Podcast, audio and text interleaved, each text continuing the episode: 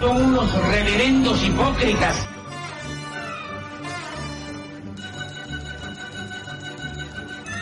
¿Por qué no suben a la tribuna a responderme si son tan hombrecitos?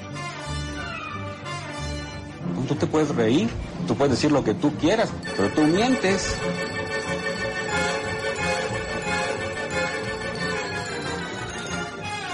¡No tienen vergüenza! ¡No tienen cara! Cállate, chachalaca. Bienvenidos a Política Nacional. Disculpe si nuestras netas se le estrellan en la jeta. Y por favor, sea serio.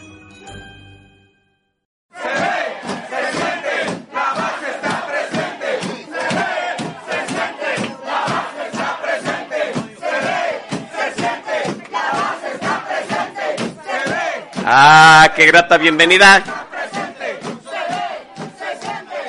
Gracias, gracias, gracias. Suficiente, ya basta.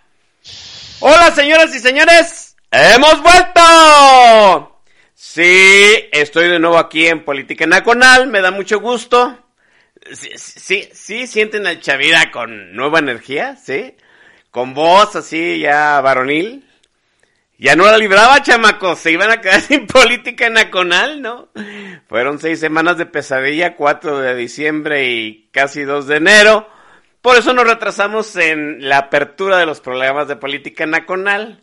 Hoy usted no sabe, ¿eh? Uno acá muriéndose, hay gente reclamando el, el programa como si tuviéramos el alto presupuesto, pues. ¿No? Así fueron buenos para pagar, canijos. Oiga, ya, ya hay quórum, sí, enorme, qué bueno, me da mucho gusto. Estamos transmitiendo Política Nacional desde eh, el búnker, desde la cabina de radiotuteros.com, que es, ha sido y será la casa de Política Nacional. Nos da mucho gusto que pues, este, hayan cuidado el changarro. Aquí estoy viendo que este Isabel México, que tiene un programa los miércoles, pues cada vez nos pone más cositas de Feng Shui. Gracias Isabel. Te mando un gran abrazo. Este, y pues qué bueno, ¿no? Gracias a la gente que amablemente nos reclama con eh, toda probidad y con toda este amabilidad los podcasts de cada semana. Ya vamos a empezar a correr. Sí, este, ese es el primer podcast del 2020.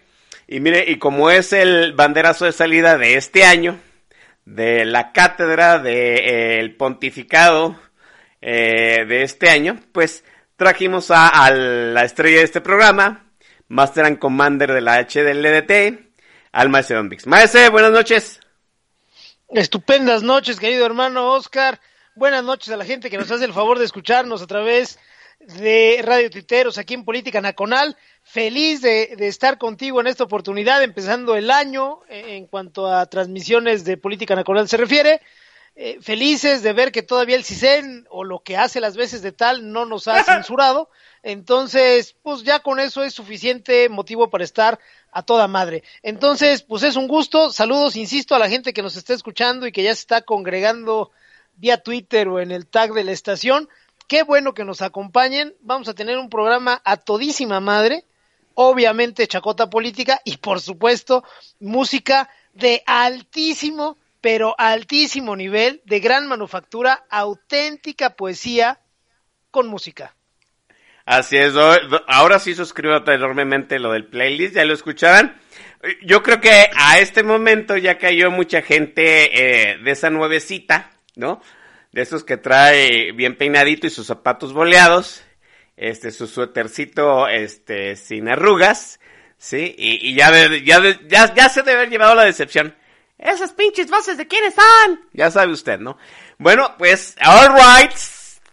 Eh, es el momento del disclaimer de este programa para los nuevecitos y obviamente para que corra para el 2020. ¿Me hace el disclaimer?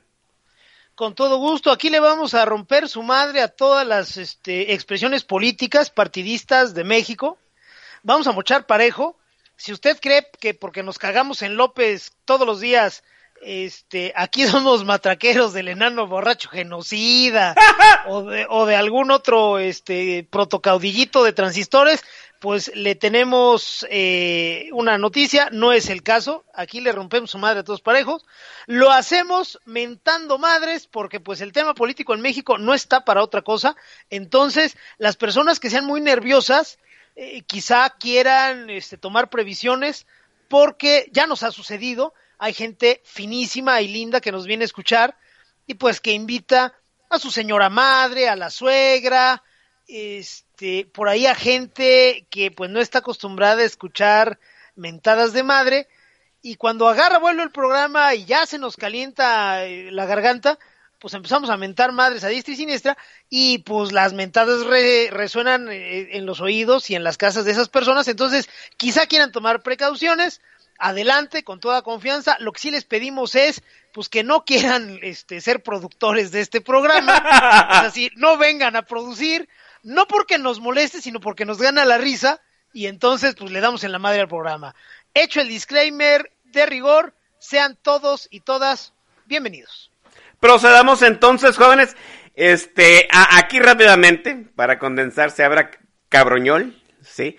Y el programa no es para bodoques, ni, ni para mentes limpiecitas de la vela perpetua. Rápidamente.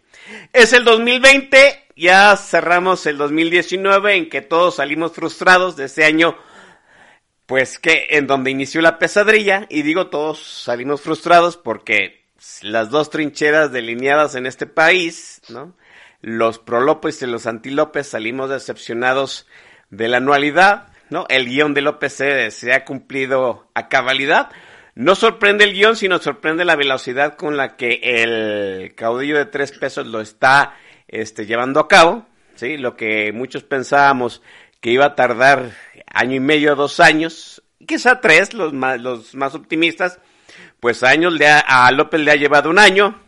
Y ahora tenemos que borrar ese guion y ver qué es lo que sigue. 2020, el fin de la esperanza.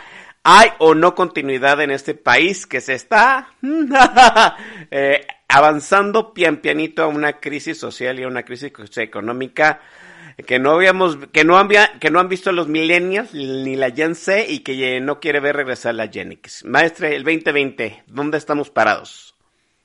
Pues en hielo muy delgado, Oscar, el, el guion efectivamente, como tú lo manejas, es un poco diferente al que teníamos presupuestado todo lo que habíamos dicho que iba a suceder está sucediendo, pero obviamente es una velocidad estúpida. Y hay que decir que entonces estamos ante otro guion. Por mucho que se parezca a lo que habíamos planteado nosotros aquí en varias ocasiones, al ver la velocidad de la destrucción que está implementando el payaso Esquirol, Andrés López, tenemos que hablar entonces de un guion diferente. La pura velocidad lo convierte en tal. ¿Por qué?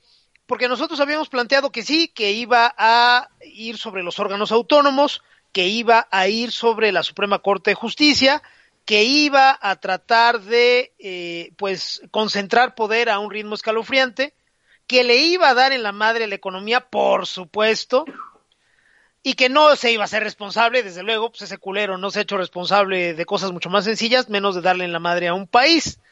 Entonces, eh, eh, todo eso ha sucedido, pero para nosotros esto tendría que suceder a lo largo y sobre todo hacia el tercer y cuarto año de gobierno. ¿Por qué? Porque para nosotros el guion de López era pues más ortodoxo de lo que ha resultado. Para nosotros se iba a mantener una ficción de normalidad democrática se iba a mantener un cierto pudor institucional, se iba a tratar de mantener a toda costa la disciplina fiscal, no se iban a tocar los ahorros eh, del fondo catastrófico, no se iba a ahuyentar al inversionista, sino hasta después de la elección intermedia, esto es, hacia finales de 2021. Y mira nada más qué mamada. La destrucción y el desastre empezó en el primer año de gobierno de este imbécil y ahora que hemos iniciado el segundo año, pues da escalofríos ver a la velocidad a la que va. Esto es, si no hay pudor, si no hay un afán por dorarnos la píldora hasta después de la elección intermedia, pues queda claro que para López y, y sus guionistas no es importante la elección. Le vale madre llegar con la, eh, ¿cómo decir? Ya, con el bono democrático hecho trizas, ustedes saben que todo presidente electo democráticamente tiene un bono democrático, tiene un, eh, pues un chequezote como para hacer lo que se le venga en gana, siempre y cuando no se salga de ciertos límites. Eh, ¿Quiénes son los que han tenido ese bono democrático? Pues Vicente Fox, Peña Nieto y Andrés López. El enano borracho genocida no, porque López se dedicó a torpedearlo culeramente desde el día uno de su gobierno, y pues el discurso que enderezó contra él sí minó mucho el bono democrático de Felipe Calderón. Por eso no lo pongo en la lista. Pero sin duda Fox, sin duda Peña y sin duda López llegaron con un eh, eh, bono democrático. Y pues López lo dilapidó culeramente, en una forma burda, vil, rasposa, naca, eh, se ha peleado con todo mundo, ha ahuyentado al inversionista, ha acosado al contribuyente, ha matado a los mexicanos económicamente vulnerables que dependen del sistema público de salud, ha hecho renunciar a los titulares de los órganos autónomos que se han ido mentando madres eh, debido al acoso que han sufrido, ha alienado a la sociedad pensante en México, a la muy pequeña porción de esa sociedad pensante que votó por él esperando, eh, pues, como dijo el imbécil de Víctor Trujillo, algo, si no mejor, diferente, este, pues ya los echó a correr, ya las pocas personas que yo conozco que votaron por ese güey que no son así, este, pendejos y redentos, pues ya tienen eh, mucho pudor para eh, externar su opinión y los demás, pues ya muy, eh, muy triste, pero francamente te dicen, ¿sabes qué? Si la cagué, este, ahora sí que, ahora sí que una disculpota y cómo le hago, pues a su madre, ¿no? Pero este, bueno, el punto es, López se ha peleado con todos, lo está haciendo a un ritmo veloz, y lo que va a suceder ahora es que eh, se nos va a acabar el México democrático que hemos tenido los últimos 25, 30 años. Puede sonar esto muy dramático, pero no lo es, Oscar. Gente que nos escucha, eh, eh, es algo muy serio. ¿Qué está sucediendo? Si la destrucción que teníamos contemplada que iba a realizar Andrés López de las instituciones y de la economía mexicana, eh, está sucediendo a un ritmo mucho más eh, rápido del que esperábamos, quiere decir que esto ha dejado de ser una democracia, que no le interesa a López eh, seguir manteniendo una normalidad democrática. Le valen madre las elecciones, se las va a robar. López es un apostador nato López es un tipo que siempre dobla la apuesta, que siempre va por más. En forma burda, rasposa, apoyado en, una personalidad ladina, pero pues muchas veces le sale. López es un bully, lo hemos dicho aquí muchas veces en política nacional, Oscar, es, es un tipo pendenciero, cobarde, pendejo, un auténtico perro de azotea, y se ha aprovechado de la normalidad democrática, de la prudencia institucional desde tiempos de Vicente Fox, pues para eh, transitar y, ser pendenciero y subir la apuesta y cada vez que parece que le va a caer el payaso, pues el tipo se pone este, las pilas y sube, sube la apuesta y le va bien. Bueno, habría que decir que eh, pues esto está mal. El señor López no nos está eh, diciendo que va a transitar hacia un Mm, hacia un gobierno normal. No nos está diciendo que, ok, ya este, llegué yo este, pues, al poder, gracias por participar, ahora vamos a hacer tales y cuales cosas y, y pues a la siguiente elección, la persona que me suceda, pues le deseo o le desearé todo el éxito del mundo. No, no, no, no, no, no, no. Nada de eso va a suceder con López. López lo que nos está avisando, bueno, sus guionistas, porque López difícilmente se entera en realidad de lo que lo ponen a decir. Los guionistas de López lo que nos están avisando es, venimos por todas, por las buenas, por las malas o por las peores. La apuesta de López y de sus guionistas al inicio del sexenio fue muy sencilla. Vamos a chupar recursos de donde se pueda para embarnecer nuestros programas clientelares de transferencias directas, dádivas, para decirlo en pocas palabras, y eh, así poder pavimentar el camino al éxito en las elecciones intermedias.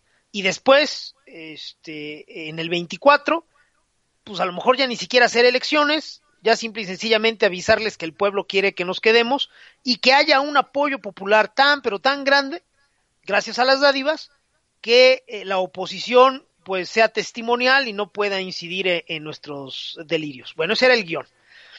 Tristemente para ellos, y también para los demás, porque vamos en el mismo barco, la situación económica de México no está bien, la han arruinado, a pesar de que Estados Unidos eh, el año pasado creció al ritmo de casi el 3%, eh, pues México decreció, México decreció al 0.2%.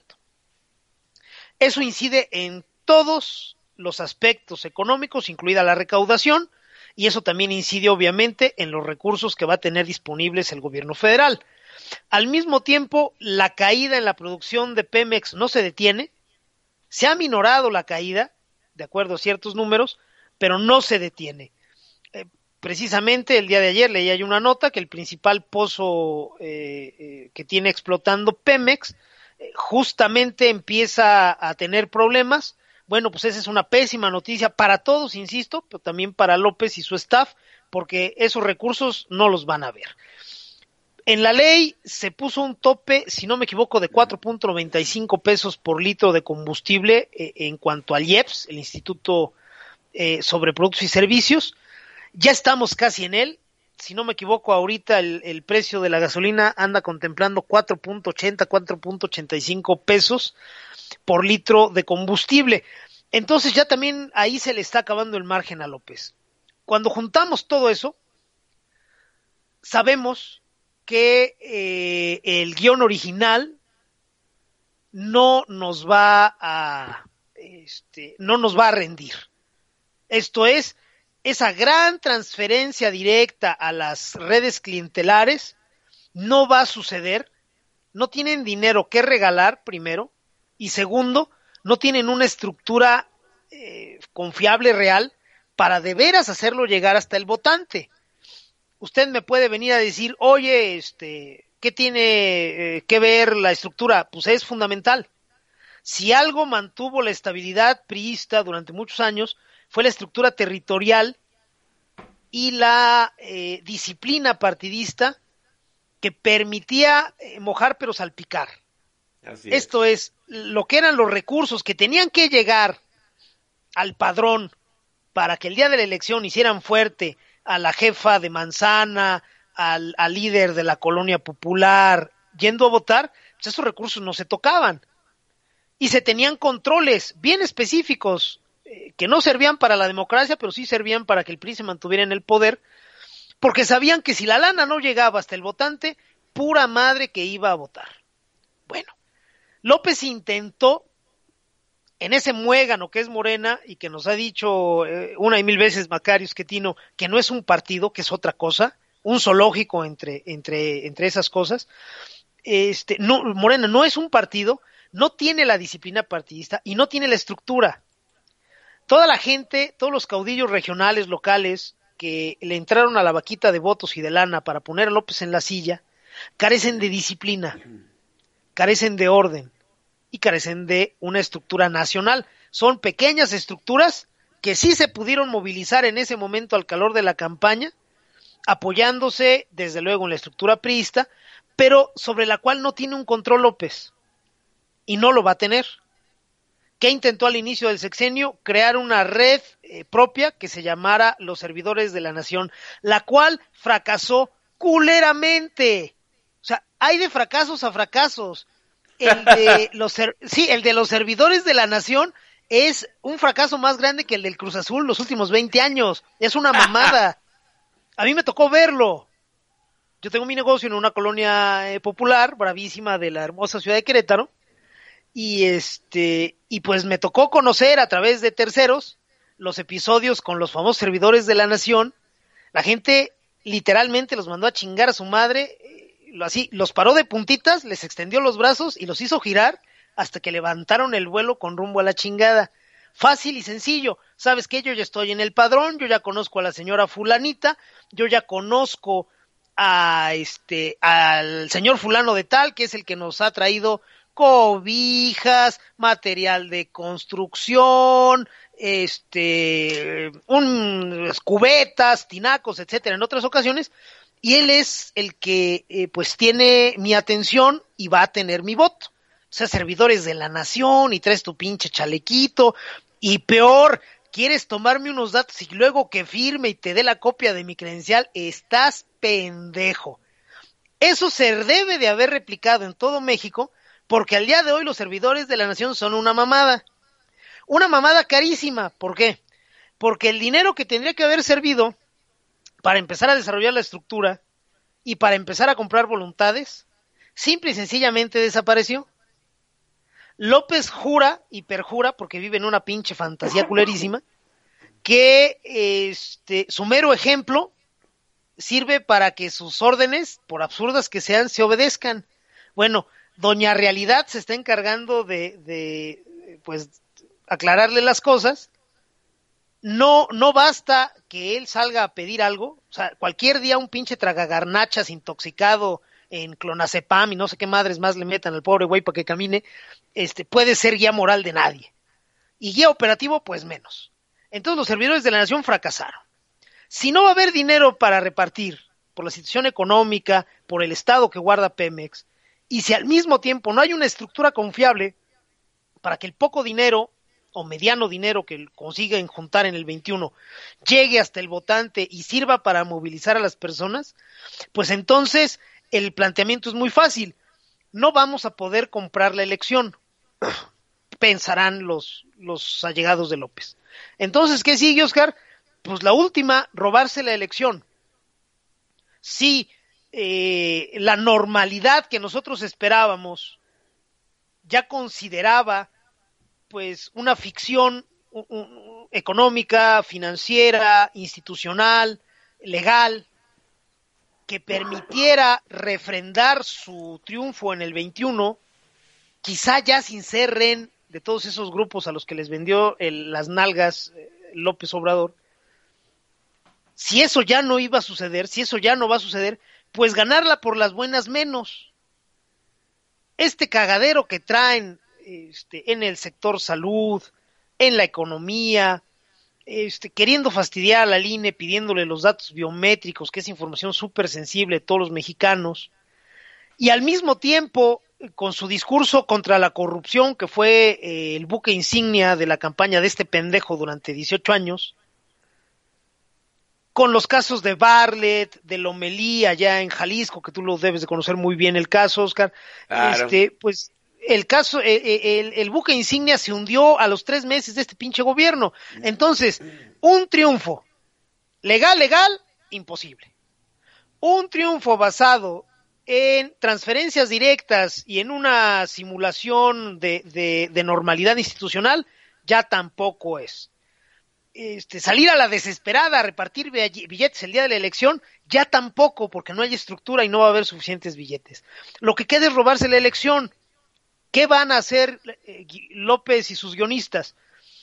El dinero que consigan este, juntar ya no va a ser para bajarlo hasta los votantes de a pie eh, eh, en una forma tradicional, por así decirlo. Más bien va a ser para reventar casillas, para eh, el día de la elección amedrentar gente, comprar vilmente con billetes de a 500 a los lidercitos para forzarlos a que lleven, pastoreen a la gente a cambio de nada hasta la, hasta la casilla o a cambio de más promesas.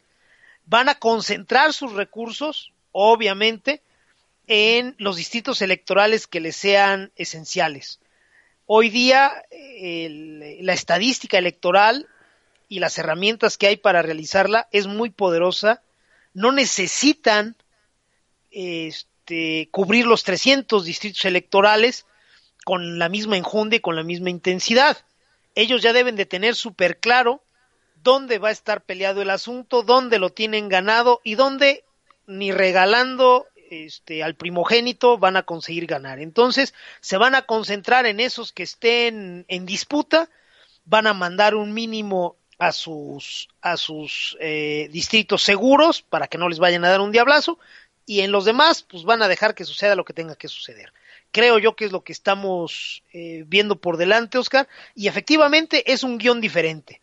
Si es un guion diferente, los ciudadanos tendremos que hacer una propuesta, una contrapropuesta de ese guion igualmente diferente. Vamos a tener que hacer algo que no hemos hecho antes, a una velocidad en que no la hemos hecho antes y con una capacidad de ciudadanía como nunca antes hemos demostrado.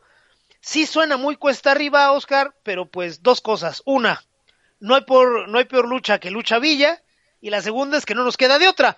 Entonces, Oscar, pues así está el panorama. Ah, ven como 2020 era el fin de la esperanza. La, la, la, agenda de López se ha agotado ya en su primer año. ¿Qué, qué, rapidez de López para destruir y autodestruirse, ¿no? Así de, así de sencillo. No nos queda más. A López Obrador se le está deshaciendo también Morena. Hay que tener mucho en cuenta de eso. Hay una disputa feroz de tras bambalinas del logo este del partido de Estado. Que, de hecho no se va a convertir en un partido de Estado. Me parece un buen análisis del maestro Don Vix, ¿no? Morena no lo es, pues, porque el, la confederación de grupúsculos que tiene amalgamado Morena pende nada más de la buena voluntad del presidente y pues ese no era el PRI, el PRI se debía a una maquinaria territorial, a una disciplina eh, a una disciplina de partido y sobre todo a una rotación de este a una rotación de puestos. Eso ya no va a existir. Entonces esto que estamos viendo es otra otro guion diferente y es otro partido diferente. Bien, Vamos a hacer el corte aquí del primer tranco de este, de este programa, inicial del 2020, y vamos a dar paso a la primera cátedra musical del maestro Don Vix de este año. Maestro, el micro es suyo. Gracias, Oscar. Vámonos con la primera canción de esta noche. Les prometimos poesía pura uh, acompañada de música y se las vamos a cumplir. Vamos a eh, programar en esta oportunidad canciones exclusivamente de un gran intérprete, no es cantautor, porque pues, eso de escribir no se le da, pero es un tipo, es un tipazo, para acabar pronto. Es eso un gran sí. intérprete, tiene una de las voces más especiales que ha habido, quizá después de la de José José, sea la voz más especial que ha dado este país. Es un tipo sumamente estable en sus relaciones, duró muchísimos ah. años casado con, con una damisela que a mí me caía muy mal, y ahora lleva fácilmente 10 o 12 años de feliz relación con el señor Emanuel. Me refiero desde luego a Manuel Mijares, que es un gran tipo. Vamos con la primera canción de esta noche, es uno de sus clásicos. Ya los estoy viendo poniéndose de pie y saludando la bandera cuando la escuchen. La canción se llama Soldado del Amor, cuando son las 8 de la noche, con 27 minutos tiempo del centro de México, aquí en Política Nacional. Al término de ella, el staff, que somos Oscar Chavira y el Don Bis, Regresamos.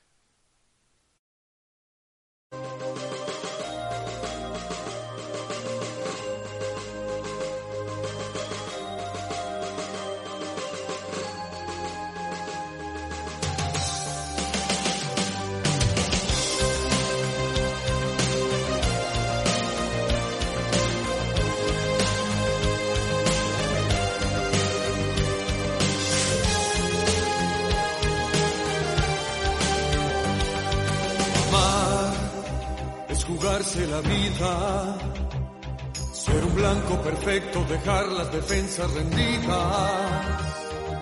Amar es romper el espejo, gritar contra el viento y sentir. Cada mirada tuya rara es un puñal que se me clava. Cada vez que me rechazas el impacto de una bala y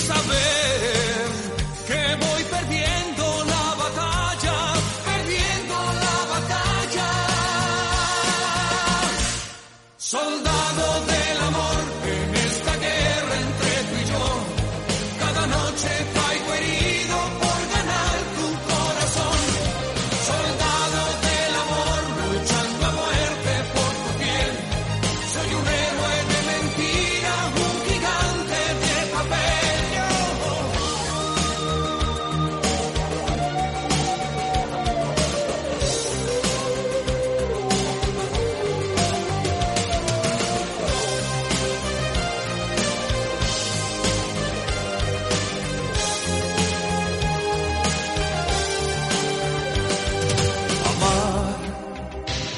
sin fuerzas.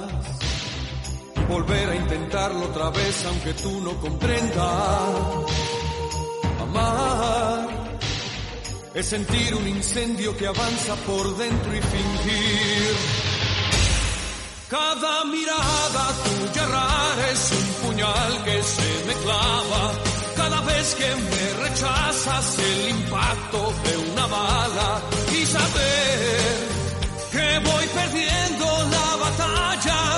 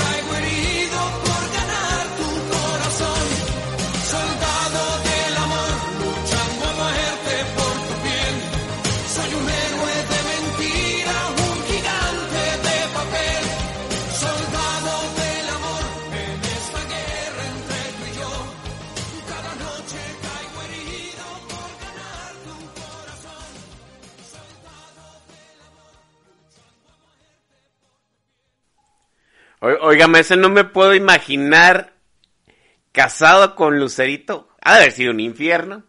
Y luego una relación tan amistosa con Emanuel, maese. No, pues yo creo que es la ley de los promedios, ¿no, Oscar? Primero te casas con alguien inmamable, una persona que es auténticamente un ano social, como es Lucerdito, y después trasciendes y dices, ¿sabes qué? Aquí la estoy zurrando terriblemente. No era así. Entonces, si no era así, era asá. Y entonces descubres a Emanuel, que también es un güey sumamente ligero, se la lleva sí. tranquila en cualquier situación. Si te das cuenta, tiene sentido, Oscar. Sí, sí. Emanuel es el exacto opuesto a Lucerdito. A Emanuel le puedes pasar con una pincha planadora encima y sabes qué, el güey se la sigue llevando ligera, cabrón. Entonces yo creo que sí, por ahí es una, es una sublimación. No, perdón, eso los psicólogos lo llaman, si no me equivoco, vuelta en el contrario. O sea, ya le estuve zurrando maravillosamente en este sentido, ahora me voy acá al otro y mira qué chulada. Entonces eso debe de ser lo que está sucediendo. Pues el playlist es, es de El Soldado del Amor de, eh, Manuel Mijares. Y qué bueno por él, ¿no? Gran voz, estupendas canciones. Vale la pena el playlist para iniciar este 2020. Y también para iniciar el 2020, pues las menciones me hace porque ya sabe que aquí hay gente muy sentida. No, no, no, por favor, vamos a mandarles los saludos puntuales, completos y copeteados a toda la gente bonita que nos está escuchando en esta ocasión. Vamos con los saludos primero a la República Oriental de Uruguay, a la México Uruguaya, Tania Valladares, Mala Calaña, un saludo y un muy fuerte abrazo hasta allá. Saludos para Chio Alien, para Boilercito, para Miss Amita, para Lucy Trecia, Tresa, perdón, para Pluvio Fifilia, para Patricia Acosta, para José David Guerra, para Santa Carmela, este, un saludo, para Bien Respondona, finísima persona también, como no, para Micho Navidad, para este Jomalou, para Corazcón, un, un añejo escucha de nosotros, saludos señor, para Isadora Atelier, para Gonzalo Suárez, para Arbaráibar hasta Texas, me parece que, que ya está de regreso por allá esta dama, para Mr. Brasil, para Miriam, Miriam Teresa, queretana de Abolengo, un saludo Miriam, para Adi Bici, para eh, Janet Álvarez del Castillo, para la Yaya Maya, para, eh, híjole, Fer MX49, si no me equivoco, ya no le entiendo yo a mis números, hágame usted el favor, para la Chota, para la Chota, que es un gran amigo del HLDT, un añejo amigo, un, un tipo con el que hemos pateado traseros chairos hace 13 años, saludos Chota, para David Logic, para Daniel Solórzano hasta Chiapas, para Perméxico y para la senadora Pacman, Oscar. ¿A quiénes tienes tú? Ah, mire, todavía nos faltó de Twitter, está escuchándonos Paco Magallón, el señor Magallón, que, que tuvo, antes, antes que yo, tuvo también ahí una intervención médica, entonces qué bueno que ya la libró el señor Paco Magallón. Saludos a mi Paco Magallón y un fuerte abrazo, Oscar. FES 49, bienvenida. Isadora Telier también. Isadora Telier tenía la, la, el temor que fuéramos a poner reggaetón, maese. Pues, ¿Por quién nos toma? O sea, sí somos marranos, pero no trompudos, Isadora. O sea, sí vamos a poner, ya hemos puesto reggaetón y lo vamos a volver a poner, pero solo es en momentos muy específicos, tampoco nos confunda. Eh, está Gerardo 1965, el señor David Lokic, y creo que nos está escuchando Macario Escatino, maese. No, hombre, un saludo a mi querido Macario y un muy fuerte abrazo, señorón. Saludos también para HK eh, MXIO. Eh, Perdón por este. eh, está cabrón decir sus nicks, muchachos, ¿eh? Sí está medio cabrón. Un saludo para Aristogeliano y para Eutimio 316 y para Yatolete, por supuesto, que es una finísima persona, mi querido Shah. Sí, luego me dicen, oye, no mames, qué gente tan extraña, pinches nombres extraños, pues. Bien, déjeme dar eh, pues también las menciones a la gente del TAG, ¿sí? Eh, miren, eh, eh, es bien lindo estar escuchando política nacional desde su casa, pero pues eh, aquí los rudos son los que están en el TAG, ¿no? Mentándose la madre unos a otros. Mire, ya, ya está ahí el coronel Chorizo, Javier Santoyo, que son eh, de los clásicos aquí. Está también Gonzalo Suárez, que por cierto Gonzalo Suárez le estaba echando una porra, ma, se anda muy lambiscón, algo quiere. También está Antorolimios, Permexicum, está Carlos Corazcón, el maestro, el maestro Shah, por supuesto, está Alexa, eh, 20.000 anónimos, que algunos de ellos supongo que han de ser chairos, tratando de encontrar nuevos horizontes en su mentecita.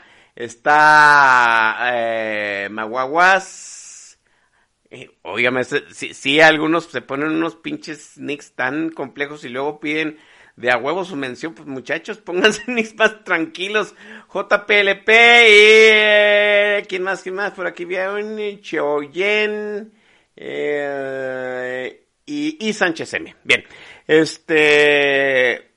Y, y déjenme mandar rápidamente a un saludo de Iván Rubio 30, que generalmente está ahí en el TAC, pero pues hoy, no, hoy, hoy le vamos a poner falta. Y a mi estimada Pre, o- la Pre que anda ya, este, la ascendieron en su trabajo y ahora pues, se va a tener que chutar los podcasts de política nacional vía podcast, maese.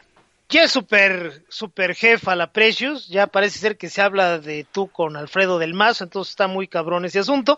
Saludos para ella que siempre escucha el podcast y para Undertaker que también baja el podcast y un saludo también para, sí, sí, un saludo también para mi muy, pero muy querida Clausinea que nos está escuchando. Qué gusto, mujer, de verdad. Y saludos para, les digo que es un pedo sus nicks, señores, pero ahí va, a ver si lo digo bien. Shawi 069. Ahora sí ya, Oscar, son Eh, todos. Está Rack Valgar, también Don Roqueo, por ahí, este, ahí en el tag de la estación.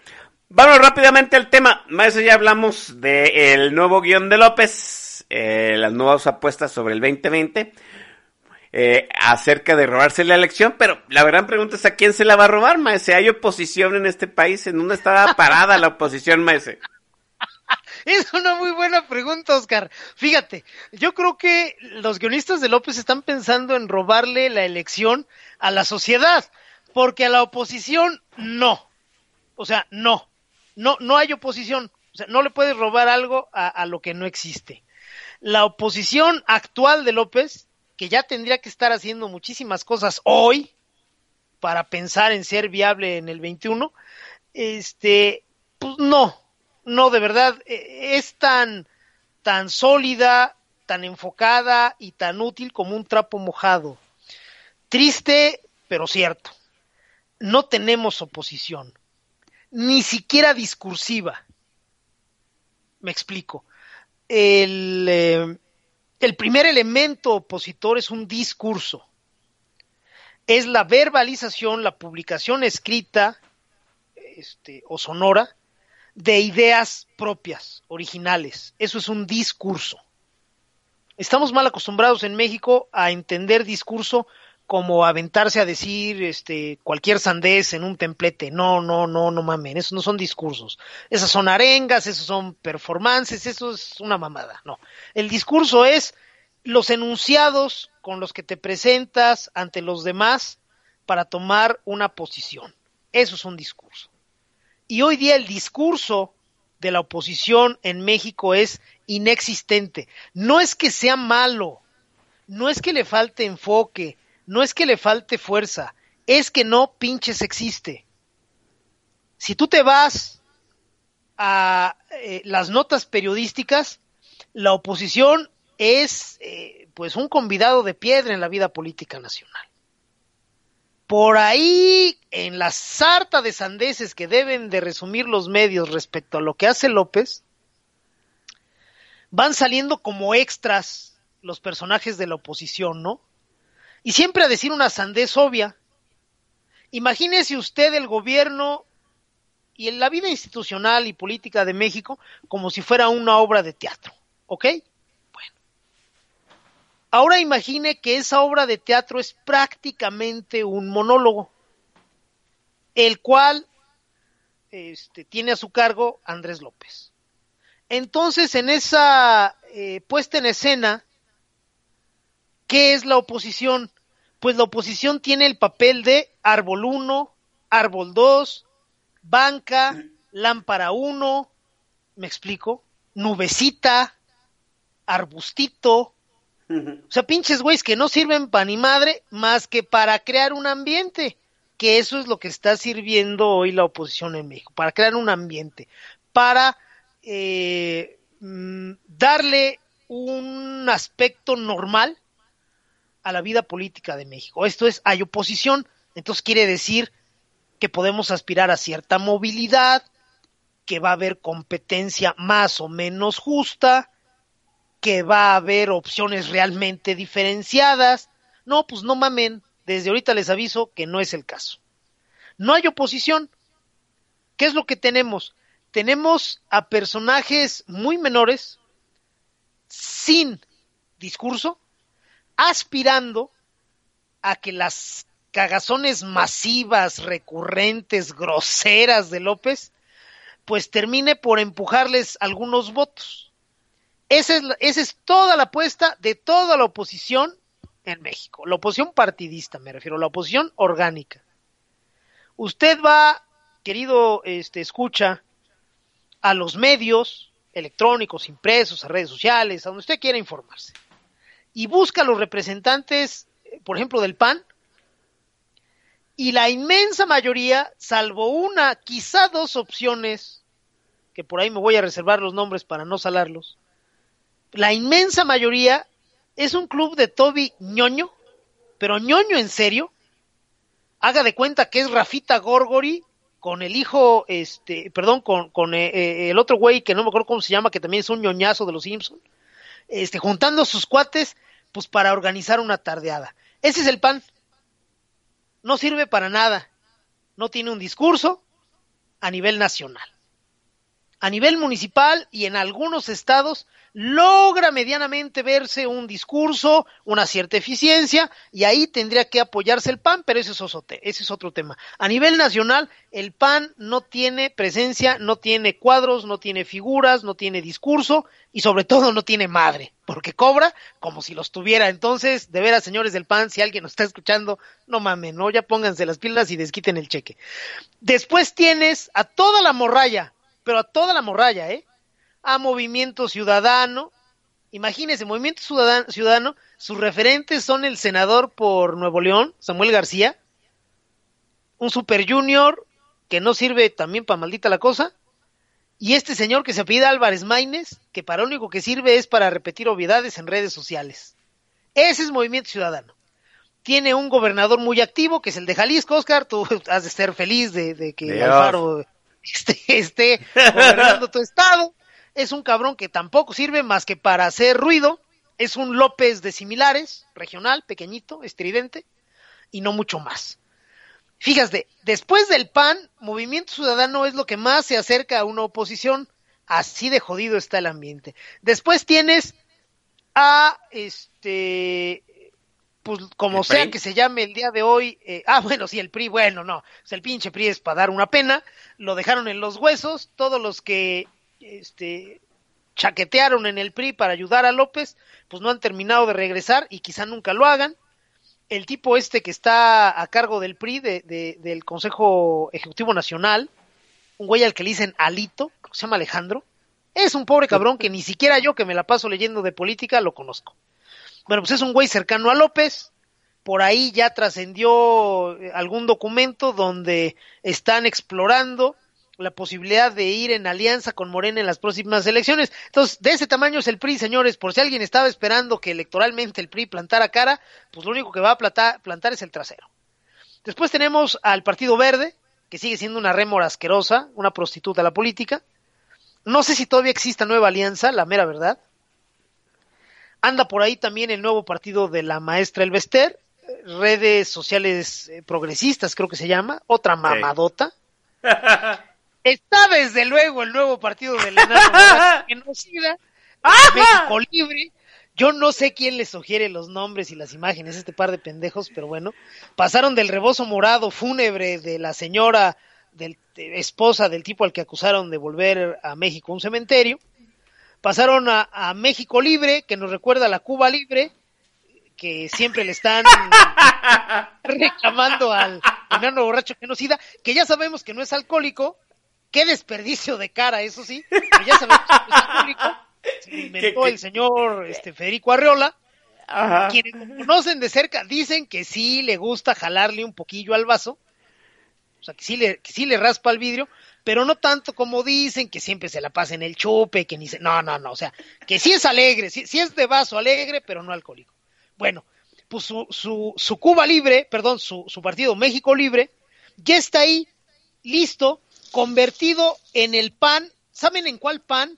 En el pan de los 50 y los 60 un pan confesional donde lo mero fuerte y lo mero macizo de su estructura son señoras ya entradas en carnes y años, tías piolinas, de esas que te llenan el WhatsApp de piolines con sonríe, échale ganas, con muchos corazoncitos y con mucho glitter. Bueno, esas señoras son el grueso de México Libre.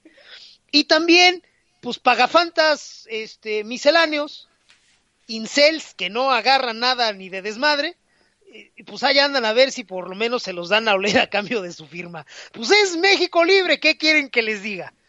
Y al final, al final de toda la morralla política, tenemos al PRD. ¿Tú te acuerdas del PRD, Oscar? Oh, claro que sí, maese. Pin- Eh, pinche, eh, pinche partido furris, ¿no? Bueno, en, al- en algún momento, yo sé que para los muy jóvenes les va a sonar este a mito o a vacilada, pero es A, neta. a leyenda. Es, es como. Tlaxcala de los partidos políticos. Exactamente, en eso se convirtió el PRD. Qué hermosa figura retórica, hermano. Te voy a permitir que te voy a pedir que me permitas citarla reiterada. Venga. El PRD es el Tlaxcala de los partidos políticos. Dicen que existe, pero nadie lo conoce. Y déjenme decirle algo. Hace 20 años, nada más, hace 20 años, incluso hace 25 años, el PRD era un partido real, con discurso propio, perfectamente bien diferenciado de los demás, que enarbolaba causas que nadie antes había podido llevar a la boleta electoral. Cierto. Se podrá estar de acuerdo o se podrá estar en desacuerdo con el, eh, la llegada de priistas eh, desechados a la izquierda para fundar el PRD. Eh, se podrán decir muchas cosas, pero de que era un partido de adeveras, de que era un partido diferenciado, de que era un partido que podía ganar elecciones, que era un partido con estructura. Recordemos que el PRD nace cuando el PRI, el sistema, vamos a decirlo así, el sistema, el PRI sistema, no el PRI partido, el PRI sistema, le cede su estructura en la Ciudad de México. Para ganar eh, gobernabilidad y legitimidad, Carlos Salinas hace muchas cosas. Al PAN le reconoce triunfos, le promete reconocer triunfos eh, este, en provincia. Y al PRD llega un acuerdo, ¿saben qué? Más adelante van a tener ustedes este presupuesto. Oye, pero ¿y la pinche estructura? Les voy a dar la estructura del DF, como ven, y puta se las dio. E hicieron maravillas. Bueno, en 25 años, ese partido tuvo un ascenso y un derrumbe. Ahora que es el PRD, pues es un pinche muégano muy extraño, pero de veras muy extraño, donde anda este el este diputado marihuano de la Usarán. Así es.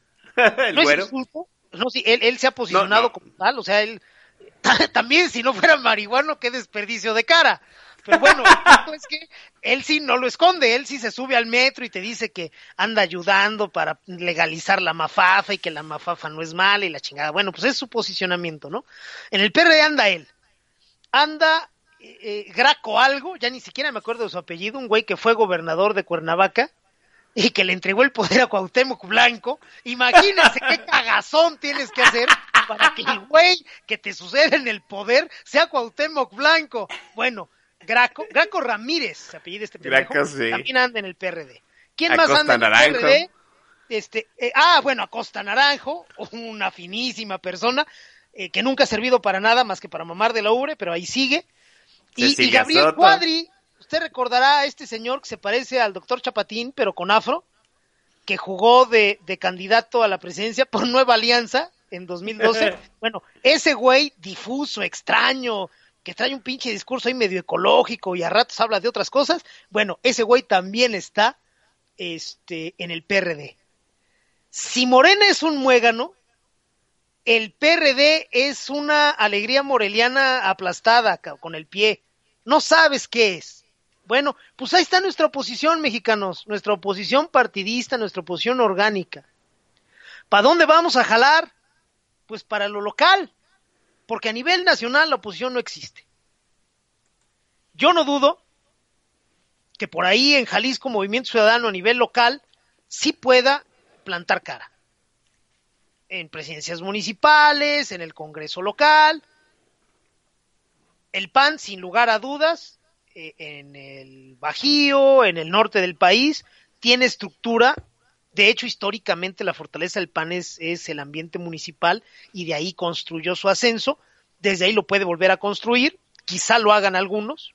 Entonces, no dudo que, que el PAN en el, en el ámbito local sí tenga opciones, o sea, sí pueda ser viable. Y a lo mejor, pero de veras muy a lo mejor, por ahí en algunos distritos electorales donde abunden las tías piolinas, a lo mejor México Libre logra medio pintar. Pero insisto, todo desde lo local. En el ambiente nacional, sí olvídense, la oposición no existe, Oscar, como atinadamente señalas. Y bueno, si queremos construir algo, algo que de veras sea una opción a López y a Morena y a la restauración que están intentando en el 21, lo tenemos que empezar a manejar desde hoy. Desde la ciudadanía se tiene que construir oposición. No estoy pidiendo que se lancen de eh, candidatos independientes, porque también es un pedo ser candidato independiente. A quien le parezca que vale la pena, yo creo que vale la pena, pero a quien habrá quien no, bueno, a quien le parezca que vale la pena intentar construir algo hacia los partidos, no desde los partidos, ojo, hacia los partidos, tiene un buen chance partiendo de lo local. Al final del día, el Congreso, la composición del Congreso, los que se eligen, los 300 diputados que se eligen, pues tienen que hacer campaña en sus distritos, tienen que ir a lo local y ahí se puede incidir y ahí se puede eh, trabajar. Entonces, bueno, señores eh, de la sociedad civil que quieren ir sobre las opciones eh, orgánicas, eh, normales, electorales, para acotar a López, bueno, construyan algo hacia los partidos. Es que cómo le hago, es que dime cómo cada quien piénsele analicen, construyan algo. Miren, no se preocupen si la cagan. Ya cagarla peor no la podemos cagar. Entonces, No, Dios, por ese no. lado, no, sí, por ese lado no se me estresen. Hace muchos, pero muchos años tuve yo un problema grave con una máquina en mi negocio y me volví loco y, no lograba encontrar la forma y mi gente no, no le encontraba solución y le hablé a- al gurú de esas máquinas y le dije, oye cabrón, tengo esta situación y me urge. ¿Sabe qué? No puedo ir ahorita, pero este, ¿por qué no le intenta usted? Y le dije, ¿sabes qué, güey? aquí con mi gente, o sea, ¿quieres que yo le meta mano o que mi gente le meta? Sí. Dije, y si le doy en la madre, y en ese momento tuve la epifanía de sus labios, me dijo, Lick, más en la madre no le puede dar. De aquí para arriba, lo que sea es ganancia. Ah, ok, correcto. Entonces, electoralmente, subrayo, no políticamente, electoralmente, si vamos a construir algo, vamos a entrarle con mucha fe. Quien quiera encontrar una bibliografía de cómo construir desde la sociedad hacia los partidos candidaturas ganadoras, le aviso, no lo va a encontrar, porque no existe. Es un tema demasiado sofisticado para Latinoamérica, entonces no lo va a encontrar. A lo mejor se encuentra un par de obras este, en, en finlandés, en noruego, bueno, si, si tiene usted la dicha de controlar esos idiomas, pues dese. Pero en Latinoamérica algo en español no lo va a encontrar. Entonces, ¿cómo le hacemos? Pues piénsenle. Yo lo único que les digo es que viene un viene una masacre electoral. Sí. Si dejamos a los partidos orgánicos solos, no vamos a tener que elegir. Hay quien me dice, ay, no seas exagerado, ¿crees que va a suceder? Carajo, ya sucedió en el 2018. En el 18 no hubo por quién. Tenías a Pepe Mid, que muy bonachón, que muy buena gente, cargando todos los putos pasivos del PRI. Pues no. Y luego el PAN, que medianamente funcionaba, pues le dejaron secuestrarle la candidatura al chico Migrañas, que te emociona tanto como una pinche naranja sin pelar. Entonces, pues no mames. O sea, y si creen que va, a va a surgir algo nuevo, este, maravillosamente, porque, pues, porque Dios nos quiere mucho, les aviso, le cagamos a Dios. O sea, Dios no nos va a venir a ayudar. Es más, Dios nos puede ver envueltos en llamas a todos los mexicanos y no se va a tomar el tiempo de orinarnos encima. Entonces ya dejen de pensar que Estados Unidos y que de pronto el PAN y que de pronto el borracho genocida. No, no, no, no se atengan mexicanos. Quienes me estén escuchando y quieran construir algo, súbanse las mangas de la camisa y empiecen a trabajar y empiecen a imaginar y empiecen a intentar. Si en una de esas la cagan tratando de construir algo mejor, bueno, pues ya la cagaron. Pues está bien, hombre. Peor que lo del 18 no va a haber, ¿eh? Entonces, sí, sí les recomiendo ampliamente, mexicanos, Oscar, que suscribo tu dicho, no tenemos oposición, y bueno, pues vamos a tener que construir algo. Así es, maestra. Yo, yo creo que hay que darse una vuelta. Obviamente no es un, una hoja de ruta, no es un manual. Hay que darse vuelta a los liderazgos que nacieron en Yucatán y Baja California en aquellos años 80, maestra, ¿no? Que luego, luego fueron absorbidos por los partidos, ¿no? Eh, hay, que, hay que empezar a hacer otra cosa que no hemos hecho porque verdaderamente en la boleta tal parece que no va a haber otra, no va a haber opciones fácil y rápidamente y me parece que lo que usted apunta de empezar a construir desde la municipalidad es lo correcto. Eh, otro corte, vamos a, a la segunda, a- al segundo track de eh, la cátedra musical del maestro Andix. Con todo gusto, Oscar, vámonos macizo con otro de los clásicos del señor Manuel Mijares. Una canción que en su momento fue muy extraña. Sí la apreciamos, sí la apreciamos, hay que decirlo, pero como que sonaba algo como paródico, ¿no? O sea, no. O sea, como Mijares y su suétercito y la chingada, muy niño serio, y de repente sale cantando una madre que se llama Baño de Mujeres. O sea, perdón, güey. Ya después en el video salía este Montserrat Olivier, mis cosas y demás, entonces decías, bueno, bueno, ande, a ver, vamos a verlo, ¿no? Y, y la canción funcionó y funcionó bien, pero sí, tenemos que decirlo, fue una cosa medio extraña, eh, era una cosa como paródica, como un guiño, y, Mijares lo supo resolver bien. Vamos pues con Baño de Mujeres cuando son las 8 de la noche con 59 minutos tiempo del Centro de México, al término de ella, Oscar Chavira y el Don Bis, regresamos.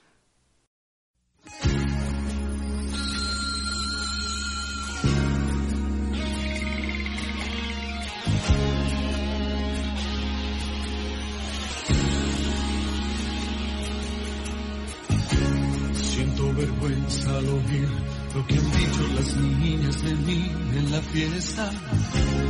¿Cómo es posible que inventen un chisme, se rían de mí? Sé quién soy, bala, ni tampoco el terror de las chicas. Pero créanme, niñas, yo soy un hombre normal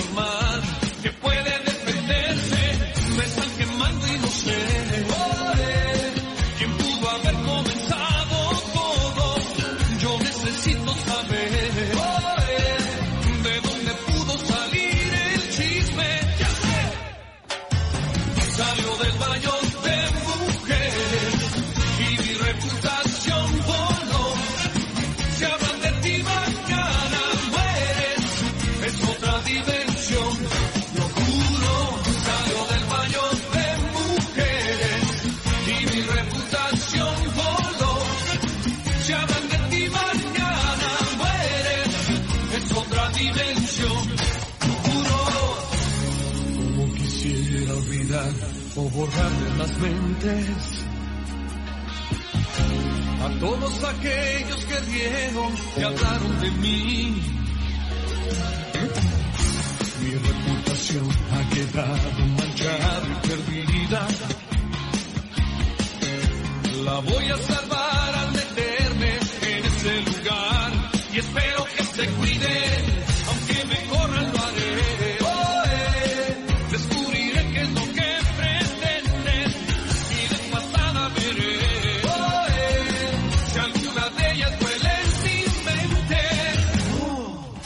Cuidado.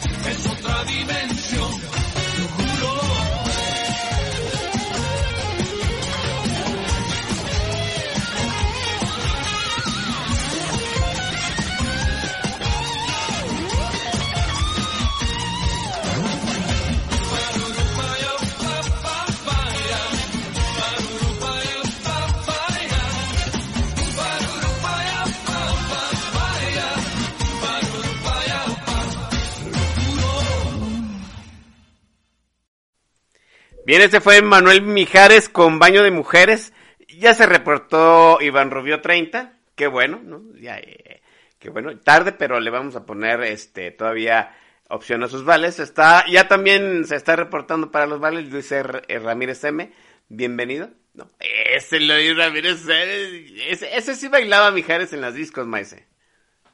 Ah, por supuesto. El señor Luis Ramírez tiene toda la actitud y tiene todo el aspecto de que cuando sonaba el soldado del amor agarraba la nalguita en turno y mira mami a la pista. No, pues es que me estoy echando mi palomito. No, no, no, ni madre, ni madre, ni madre. A bailar, a bailar, a bailar. Sí tiene toda la facha, mi buen Luis, cómo no.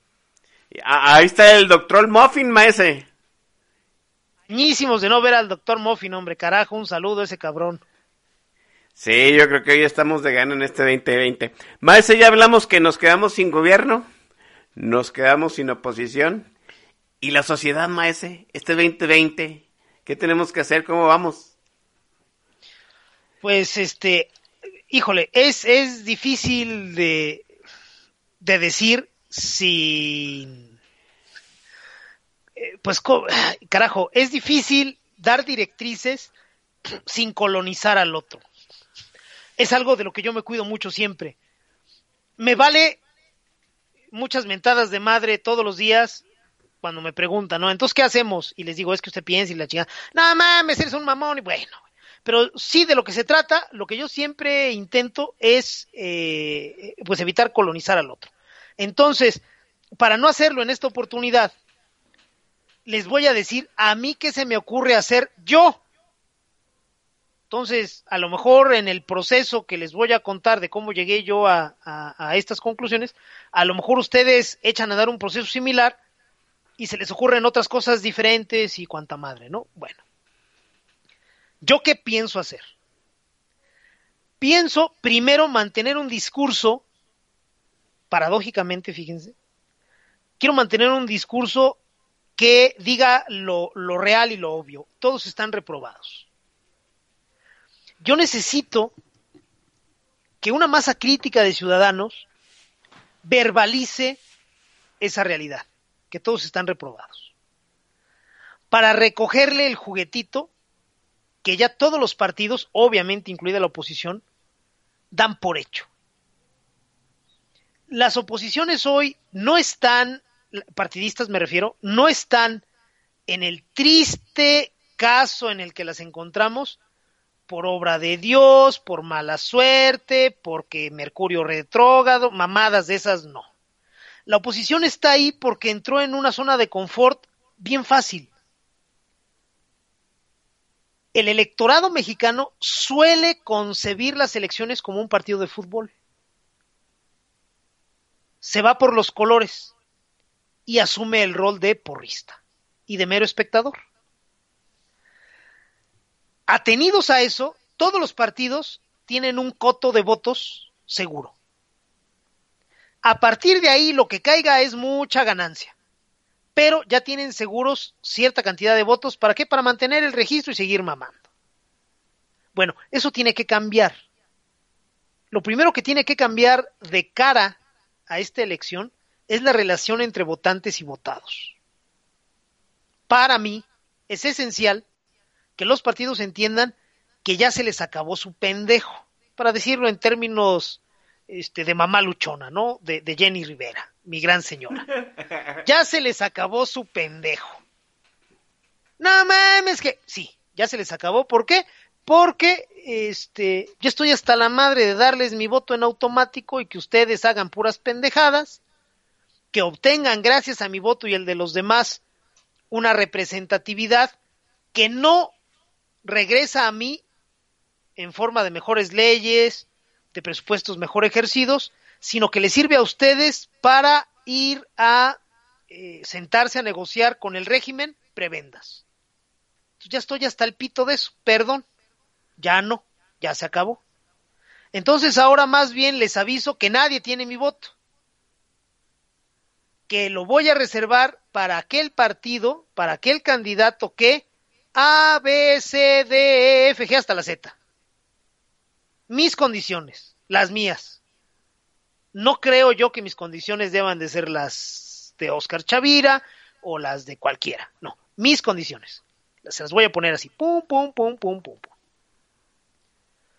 Y si resulta que nadie las cumple, pues anulo mi voto, cabrones.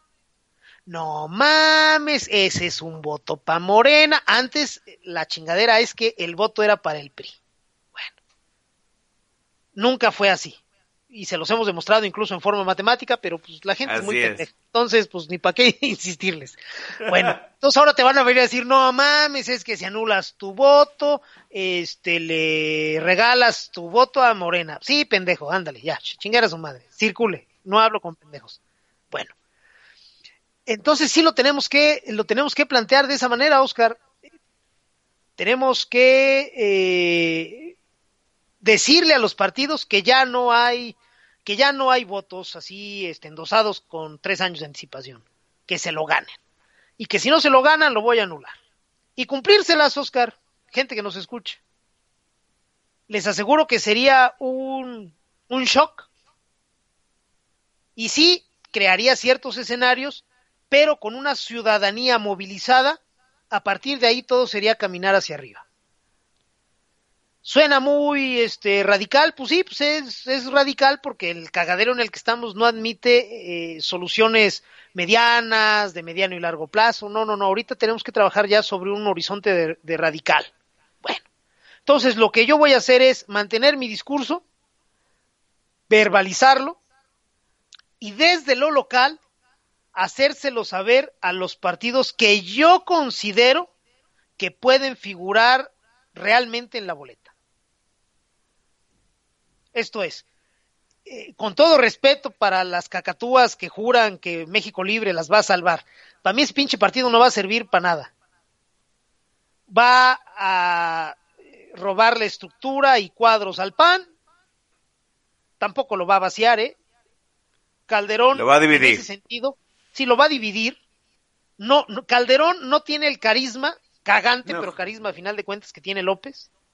Entonces sí, Calderón es un protocaudillo pero es más antipático que un limpiaparabrisas, cabrón. Entonces, no creo que, Calderón pueda vaciar al PAN como López vació al PRD, pero sí lo va a dividir. De eso a que pueda pintar en algo México Libre, lo dudo un chingo. ¿Por qué? Pues porque el caudillo no se puede presentar en la boleta. Calderón no puede, no es elegible, vaya. No es vendible. Entonces cualquier discurso va a tener que ser a través de terceros o con Calderón como adjunto y eso es demasiado complicado para las mentes increíblemente sencillas de la gente que puede simpatizar con ellos. Entonces, no. Bueno, habrá partidos que a lo mejor sí. Bueno, a esos son a los que les voy a verbalizar directamente, oye cabrón, no voy a votar por ti a menos que A, B, C y D. ¿Y yo cómo voy a saber que vas a trabajar eso? Porque vas a empezar a enarbolar un discurso sobre acciones concretas hoy. ¿Por qué? Porque el que hoy es presidente municipal va a venir a pedirme mi voto para diputado local. El que hoy es diputado local va a venir a pedirme mi voto para diputado federal. El que es diputado federal va a venir a pedirme mi voto para ser senador. El que es senador va a venir a pedirme mi voto para ser gobernador. Bueno, a esa bola de cabrones que no, ya no saben vivir de otra forma que no sea del erario, les voy a decir, ok, güey, quieres seguir tu carrera política y quieres mi voto, bueno, yo necesito A, B y C y hasta las que se me hinchen. Si eres capaz desde ahorita, en el cargo en el que estás, de demostrar con acciones que caminas en ese sentido, voy a considerar darte mi voto. Si te dedicas a nada más echar choro y a pendejear y tal, pues despídete, no lo vas a tener. Y bueno, al final del día tendré yo que eh, hablar con muchas personas, esto no es fácil, habrá que hablar con muchas personas, hacia los partidos, por eso insisto en, en, esa palabra, hay que construir hacia los partidos, voy a tener que hablar con muchas personas hacia los partidos, para ver si se va vislumbrando a alguien que se le note el compromiso y las ganas. Y a partir de ahí ya tomaré decisiones. Puede ser que empiece yo a trabajar, ojo, no, sé, no este rol no es pasivo y quien quiera hacer algo va a tener que ensuciarse las manos. No es que yo quiera desde mi casita decir, ay, pues a ver, échale ganillas y ahí te voy viendo. No, no. A ver, yo vengo aquí a trabajar, cabrón. Y quiero que hagamos esto, lo otro y aquello. Se necesitan recursos y necesitan acciones concretas. ¿Puedes? Vamos a jalar. ¿No puedes? Pues a chingar a su madre. Tú con tu mediocridad y yo con mi voto. Si llega el día de la elección y no lo puedo eh, emitir por nadie, voto por Batman, por Cantiflas, o le pongo así en la boleta, todos están reprobados, chinguen a su madre. Y esa es mi postura, Oscar. ¿Qué debería de hacer el mexicano promedio que está preocupado por la situación? Pues imaginarse soluciones como yo me estoy imaginando esas. A lo mejor la estoy cagando espantosamente. Puede ser. No, no, yo no les vengo a decir que, híjole, ya lo tengo probado. Aquí les traigo un paper que demuestra que en Ámsterdam. No, no, no son mamadas. Aquí lo que estamos haciendo es inventar cosas. Y las vamos a tener que llevar a la prueba de inmediato. Entonces, mi consejo para el mexicano average que quiera salir de este cagadero, pues imagínese haciendo algo. Si para usted lo único que va a funcionar es la elección, bueno, pues asegúrese que la elección sirva. Y para asegurarse que la elección sirva hay que hacer muchas más cosas que ir a cruzar la boleta y a vigilar las casillas. Se necesita mucho más, desde mucho tiempo antes. Hay que construir candidaturas reales, opciones reales, que emocionen, que sean vendibles. No nada más necesitamos buenas ideas. ¿Quién tenía buenas ideas? Ricardo Anaya. Que también las vendió Ricardo Anaya con las nalgas. Así es. O sea, la zurró hasta el cielo. La vacinica estaba en Atlanta y él estaba en Querétaro. Pues no mames, güey, así no se puede. Bien, ¿quién, quién era muy vendible? Fox. ¿Y qué, qué tan buenas ideas tenía? Pues no muchas, pero suficientes como para cautivar. Pero qué narrativa, maestro vamos a tener que construir una narrativa desde la ciudadanía sobre lo que queremos. Ojo, los partidos la tienen muy fácil. Los partidos van a construir su narrativa, sus discursos a partir de lo que hace Morena. ¿Por qué? Porque Morena es una ametralladora de pendejadas. Entonces es un blanco, es una diana del tamaño del mundo, es muy fácil pegarle. Entonces los partidos, ¿qué hacen ya hoy? ¿Y qué van a seguir haciendo si no los centramos en otro, en otro enfoque? Se van a limitar a criticar lo que hace Morena, que es muy criticable. ¿Y qué van a decir? Vota por mí para que Morena ya no esté donde la puede cagar.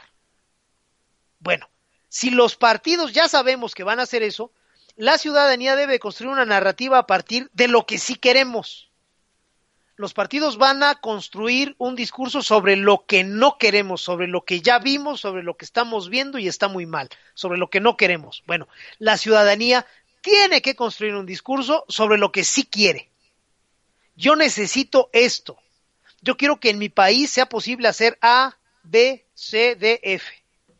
Y para eso necesito buenas leyes, buen ambiente de negocios, necesito eh, respeto a los datos personales, necesito austeridad presupuestal, necesito pum, pum, pum, pum, pum.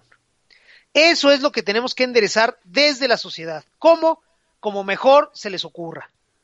Oye, yo quiero hacer volantes. Dios te bendiga, todos los impresores de México te lo vamos a agradecer. Oye, yo quiero hacer una app. Llégale a tu pinche vicio, haz tu app. Oye, a mí me gustaría hacer spots, haz spots. A mí me gustaría una marcha. Memes. ¿Sabes qué? Me da, o sea, yo quiero hacer memes, haz memes, güey.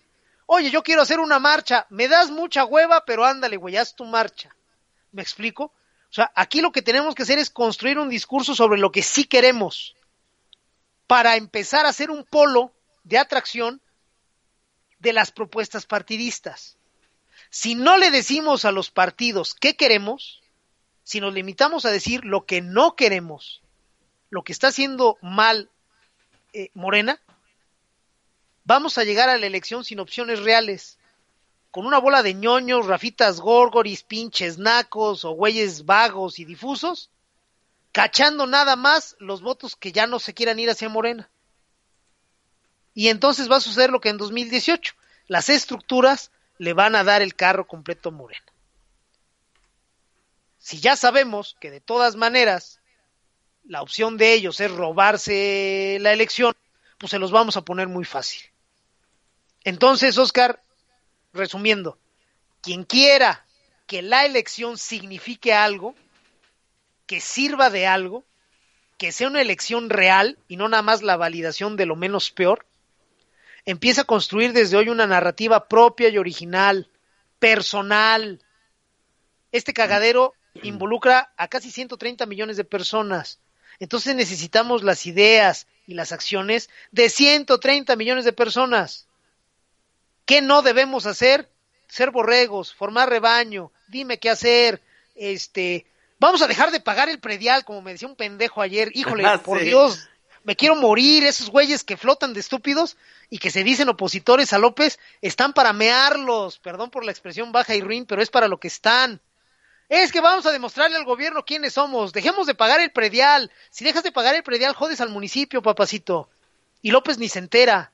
Es más, López Así te lo va a agradecer porque vas a postrar al municipio financieramente y lo vas a debilitar ante la federación y se va a tener que bajar los calzones más rápido porque no va a tener dinero.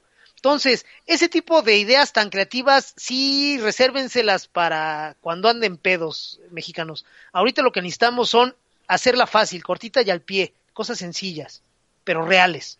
¿Cuáles? Las que cada quien imagine. ¿Para qué? Para construir un discurso sobre lo que sí queremos desde la sociedad hacia los partidos. Eso de Así es. momento. Ya cuando se acerque la elección, pues ya platicaremos otras cosas, Oscar. Sí, hay que ir eh, analizando día a día y ir corrigiendo la hoja de ruta porque pues, en realidad ya no hay un, como dicen, de aquí para adelante no hay nada conocido. Esto es totalmente novedoso en la historia de este país. Como dice el maestro Don Bis, pues hay que improvisar, ¿no? Pero hay que improvisar de una manera creativa e inteligente. Eh, recuerdo mucho que alguien eh, llegó a escuchar el podcast de política nacional, este, allá por a mediados del, del año pasado, en donde ponderábamos mucho cambiar la narrativa de, de López. ¿Se acuerda usted? Que decíamos, hay que ganar el narrativa, la narrativa del día a día López. Y se ha conseguido, ¿no? O sea, no fue algo coordinado, no fue algo consensuado, no fue un boicot, sino que poco a poco la sociedad empezó a entonar eh, el día a día de la mañanera de una forma en que la realidad contrastaba mucho con el país imaginario en el que vive el presidente.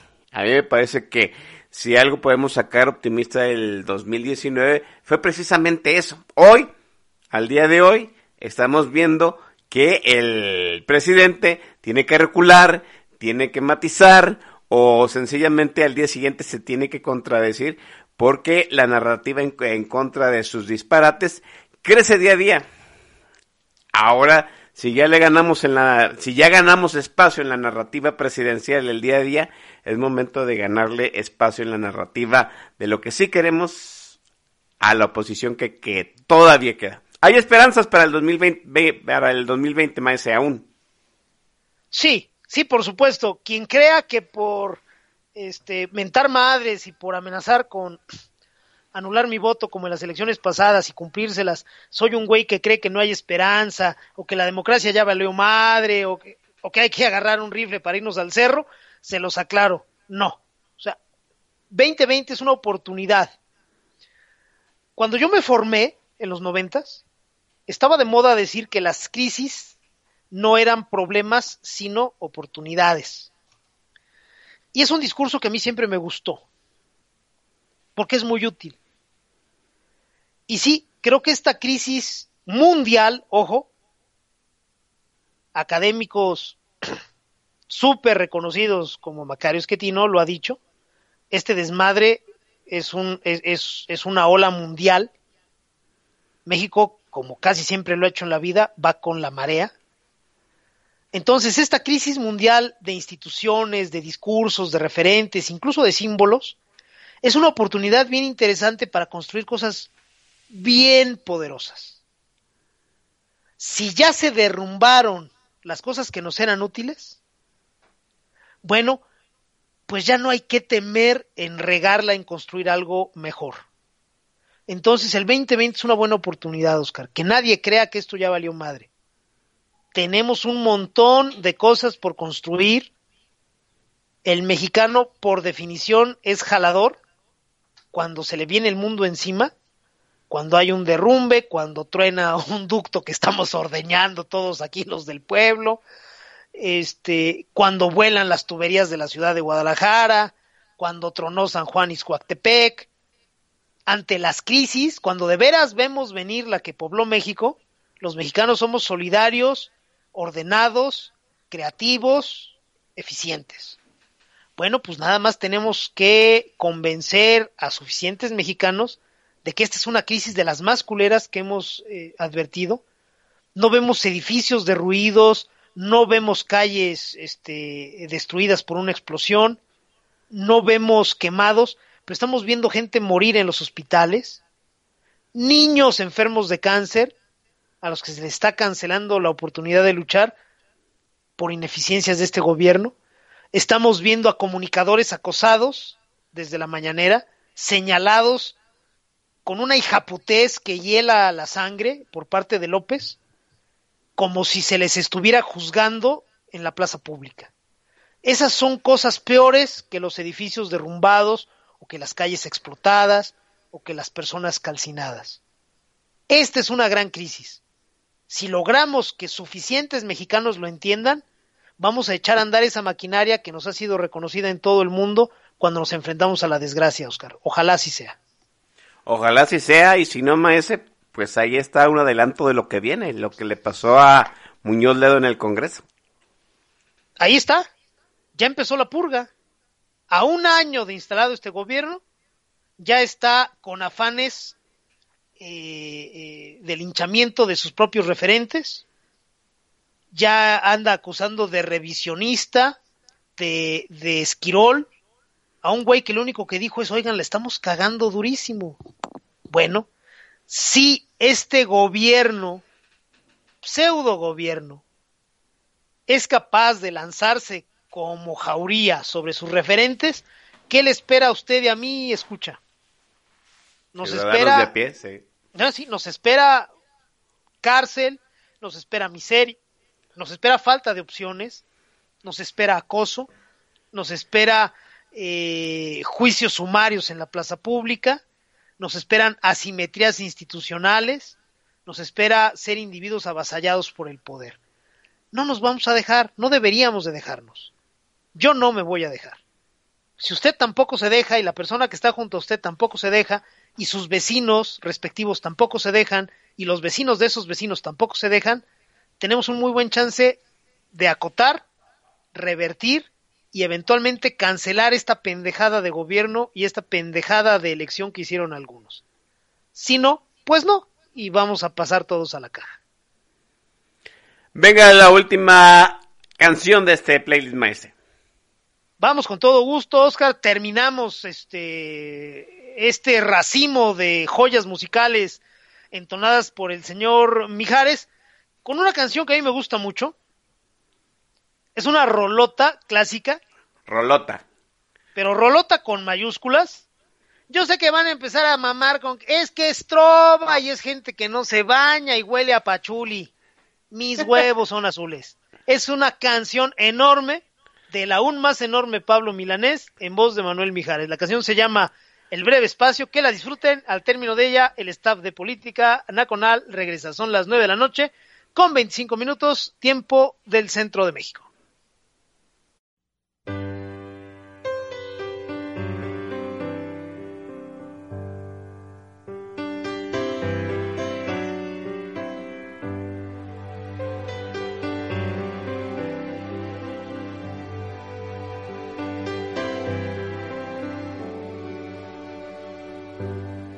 Todavía quedan restos de humedad.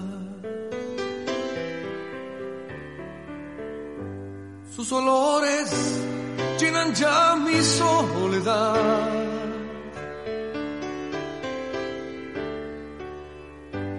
En la cama, su silueta se dibuja cual promesa espacio en que no estás.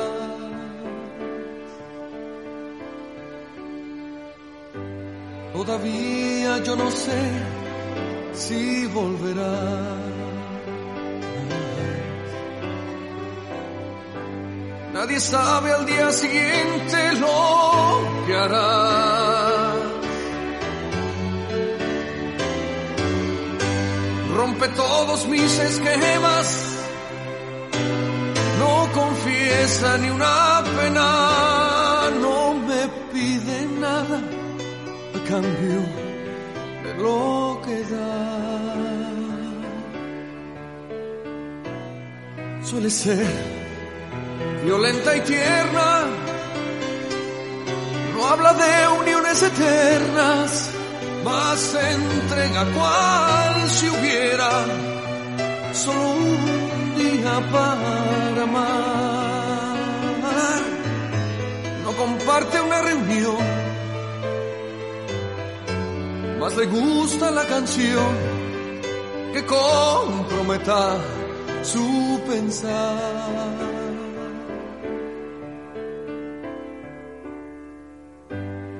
Todavía no pregunté, te quedarás.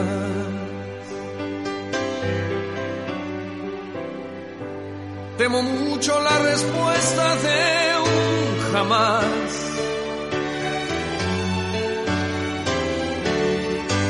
La prefiero compartida antes de vaciar mi vida. No es perfecta más se acerca a lo que yo simplemente soñé.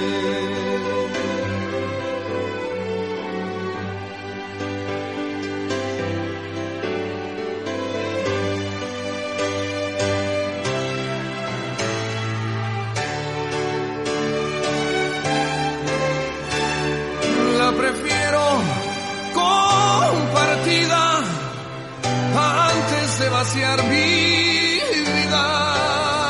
No es perfecta más, se acerca a lo que yo simplemente soñé.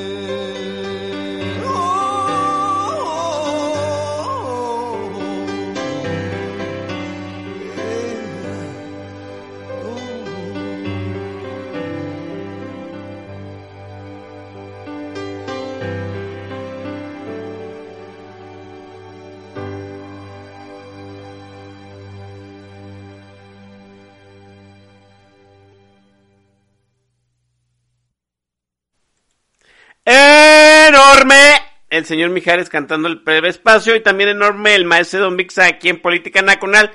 Es el primer programa del 2020 y nos llevamos oreja, rabo y, y todo lo demás, maestro. So- sobre hombros dando paseillo en todo el terreno, maestro. Gracias. A tu salud, mi querido Oscar. Gracias por invitarme. Gracias a la gente que nos ha hecho el favor de acompañarnos, de chacotear, de comentar en Twitter y en el tag. Para nosotros es bien importante esa retroalimentación, ese buen humor sobre todo.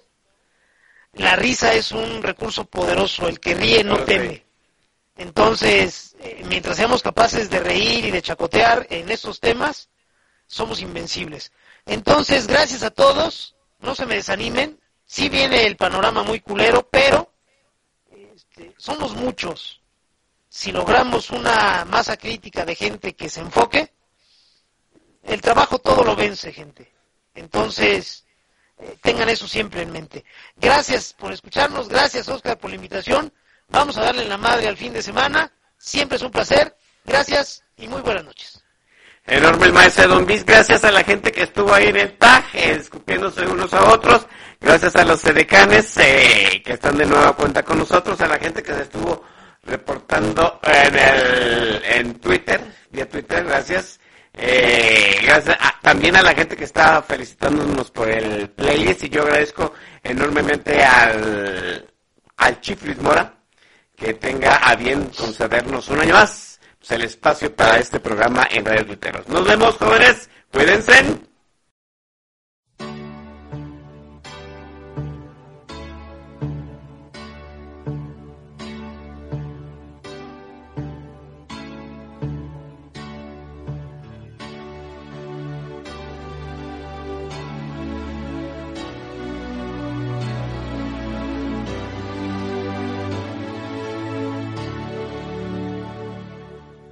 Firme, nada que dudar.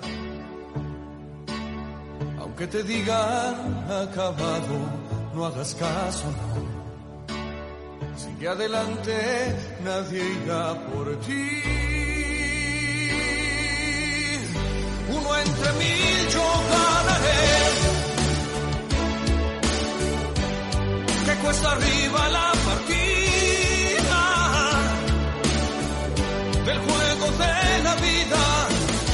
pasado no podrá volver a ser igual. Y quizás así es mejor, yo no lo sé. Si jamás creíste en mí, tienes que cambiar de idea. La vida es como la marea. En ti que seco en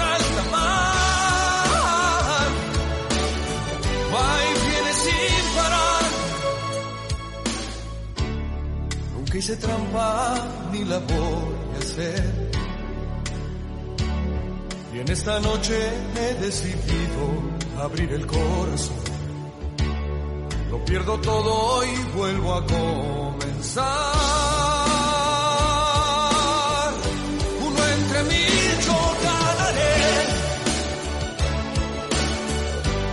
Que cuesta arriba la